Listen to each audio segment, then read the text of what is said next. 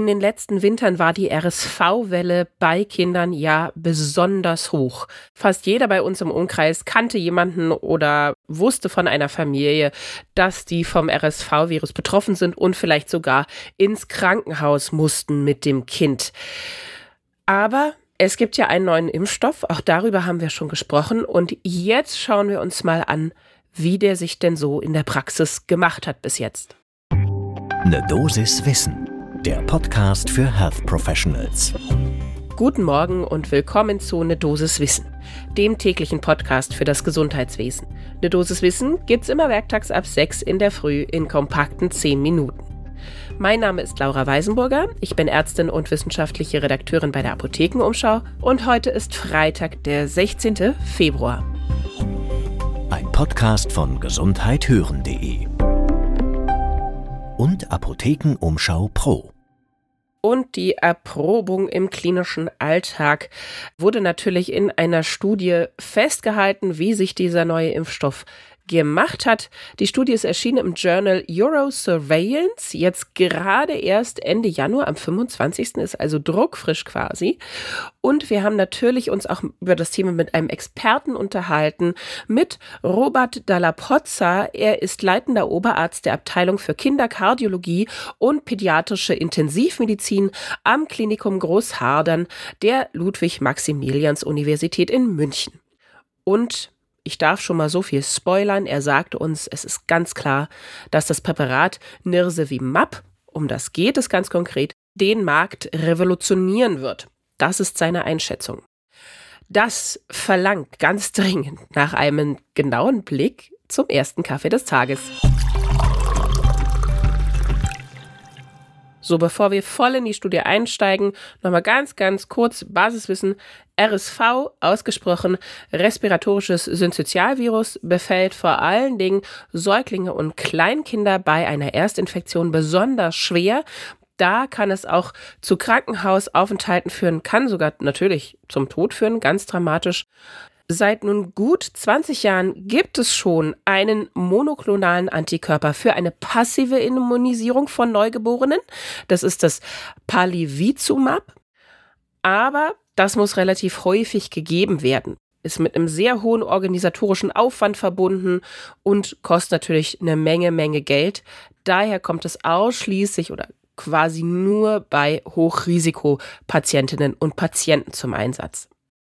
Ende 22 kam dann die Zulassung in der EU für ein neues Präparat, das Nirsevimab, wie gesagt, ist aber ein lange wirkender monoklonaler Antikörper, muss nur noch einmalig gegeben werden, danach ist Schluss, nicht wie das andere, das muss monatlich gegeben werden und funktioniert natürlich auch über eine passive Immunisierung. Da gab es vor der Zulassung logischerweise auch schon eine Menge klinischer Studien über die Wirksamkeit, sonst hätte es ja gar keine Zulassung bekommen. Aber jetzt war wirklich die Frage, wie sieht es ganz praktisch wirklich im klinischen Alltag aus? Und dieser Frage hat sich ein Team um Corinna Ernst angenommen vom Health Directorate in Luxemburg und genau in Luxemburg wurde auch die gesamte Studie durchgeführt.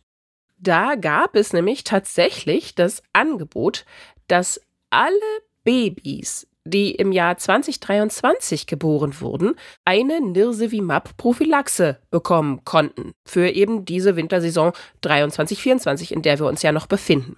Zusätzlich zu diesem ja sehr großen Rundum-Angebot für sämtliche Neugeborene gab es eine Nachholimpfung, die Kinder unter zwei Jahren empfohlen wurde, vor allen Dingen allerdings mit einem Risiko für schwere Erkrankung.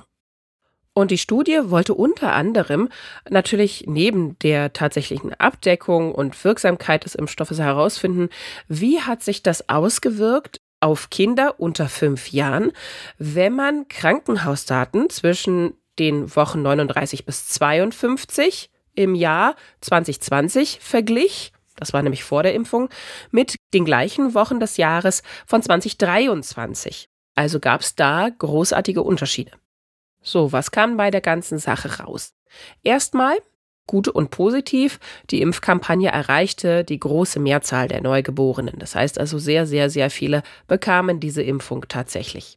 Und sie machte auch wirklich das, was sie sollte, denn die Krankenhauseinweisung im Zusammenhang mit RSV natürlich ging 2023 im Vergleich zu dem Jahr davor deutlich zurück, nämlich fast 70 Prozent, vor allen Dingen bei Säuglingen im Alter von unter sechs Monaten. Außerdem waren die Kinder, die dann tatsächlich hospitalisiert werden mussten wegen der RSV-Infektion, älter. Das Alter stieg nämlich von knapp unter acht Monaten alt, also noch wirklich, wirklich klein, auf mehr als 14 Monate, also dann schon nach dem ersten Geburtstag an. Noch ein positiver Punkt war, die Kinder waren weniger schwer erkrankt. Sie waren kürzer im Krankenhaus und vor allen Dingen die Zahl der Einweisung von Säuglingen auf die Intensivstation ging in der Altersgruppe der am meist gefährdeten Kinder, nämlich unter sechs Monate alt, auch zurück.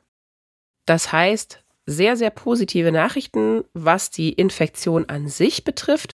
Und auch die Auswertung der Jahresvergleiche war positiv. Da kamen die Autorinnen und Autoren zu dem Schluss, diese Impfung hatte eben auch eine Entlastung des Gesundheitswesens zur Folge.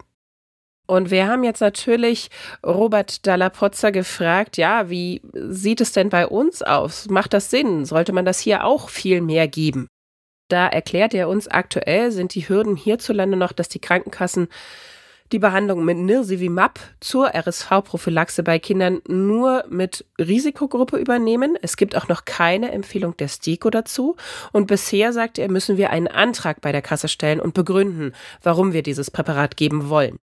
Die Kinderärzte, beziehungsweise wir Kinderärzte, sagte er, drängen auf eine positive Bewertung des Präparats durch die STIKO, weil wir uns von einer Verringerung der Zahl erkrankter Kinder auch eine Entlastung der Kinderkliniken, besonders in den kritischen Monaten im Winter, erhoffen.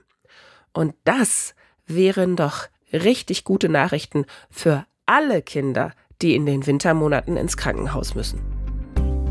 Das war die Dosiswissen für heute und für diese Woche. Wenn ihr nicht verpassen mögt, wenn wir am Montag in der Früh die neue Folge online stellen, dann folgt uns am besten jetzt gleich, klickt auf Abonnieren unseres Kanals, dann kriegt ihr sofort die Nachricht, wenn die neue Folge online geht. Ein Podcast von gesundheithören.de und Apothekenumschau Pro.